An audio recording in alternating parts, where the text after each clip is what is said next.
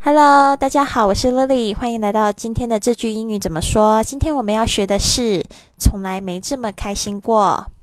I've never been so happy. I've never been so happy. I've never been so happy. 你还可以这么说 I couldn't be happier. I couldn't be happier. I couldn't be happier. 还可以这么说 This is the best moment of my life. This is the best moment of my life.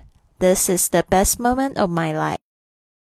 当你跟你的朋友真的很开心的时候，你就可以说这一句话：I've never been so happy. 好，不要忘记关注我们的微信“贵旅特”，贵重的贵，旅行的旅，特别的特。